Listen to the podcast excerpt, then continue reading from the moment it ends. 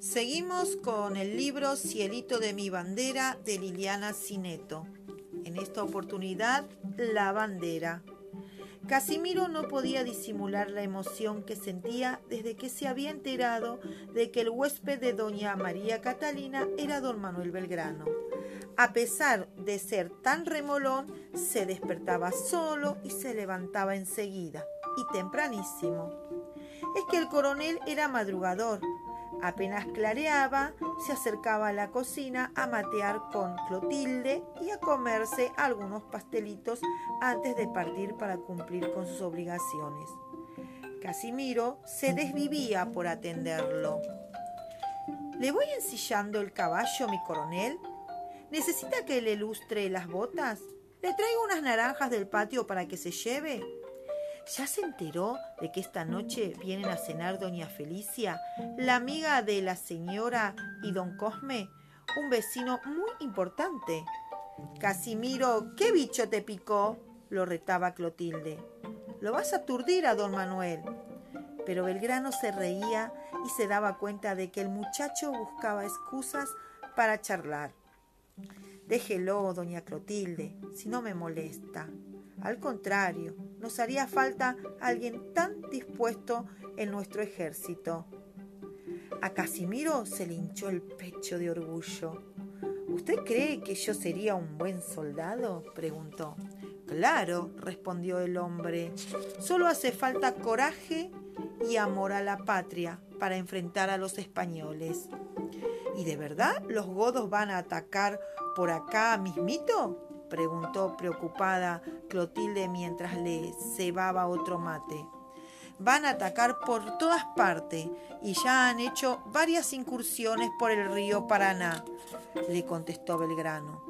Por eso vine a inaugurar un pequeño fuerte y las baterías Libertad e Independencia. Con ellas defenderemos las barrancas. Y hablando de eso, ya tengo que irme.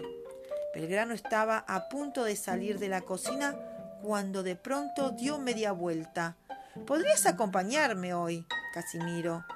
Voy a inspeccionar a las tropas y sería un buen momento para decidir si te gustaría unirte a nuestro ejército. El muchacho se quedó con la boca abierta de la alegría. Menos mal que Clotilde lo sacudió con su delantal para que reaccionara y para que cerrara la boca.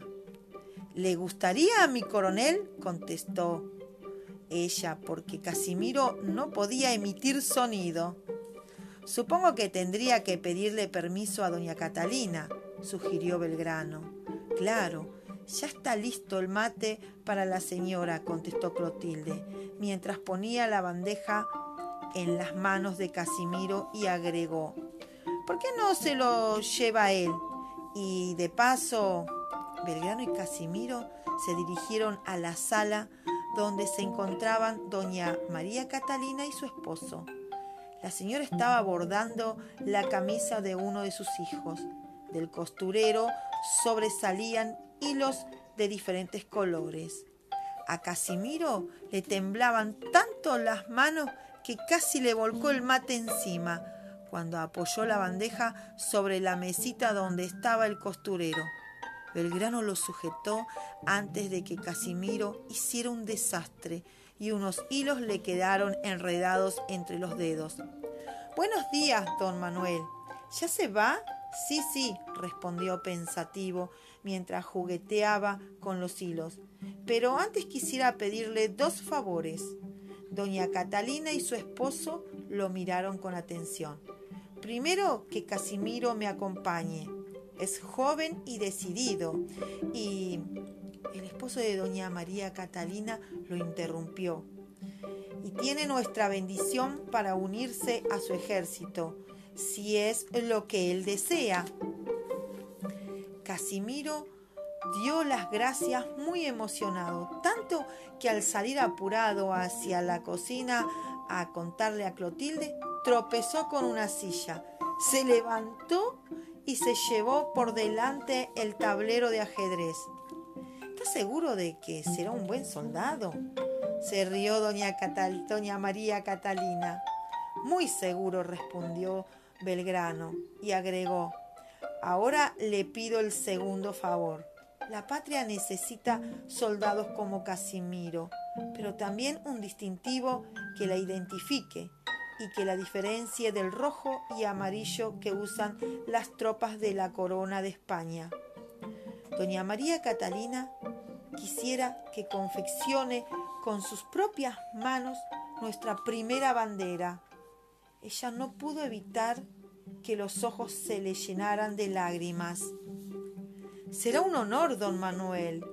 ¿Y de qué color querría la bandera? Belgrano no dudó ni un instante.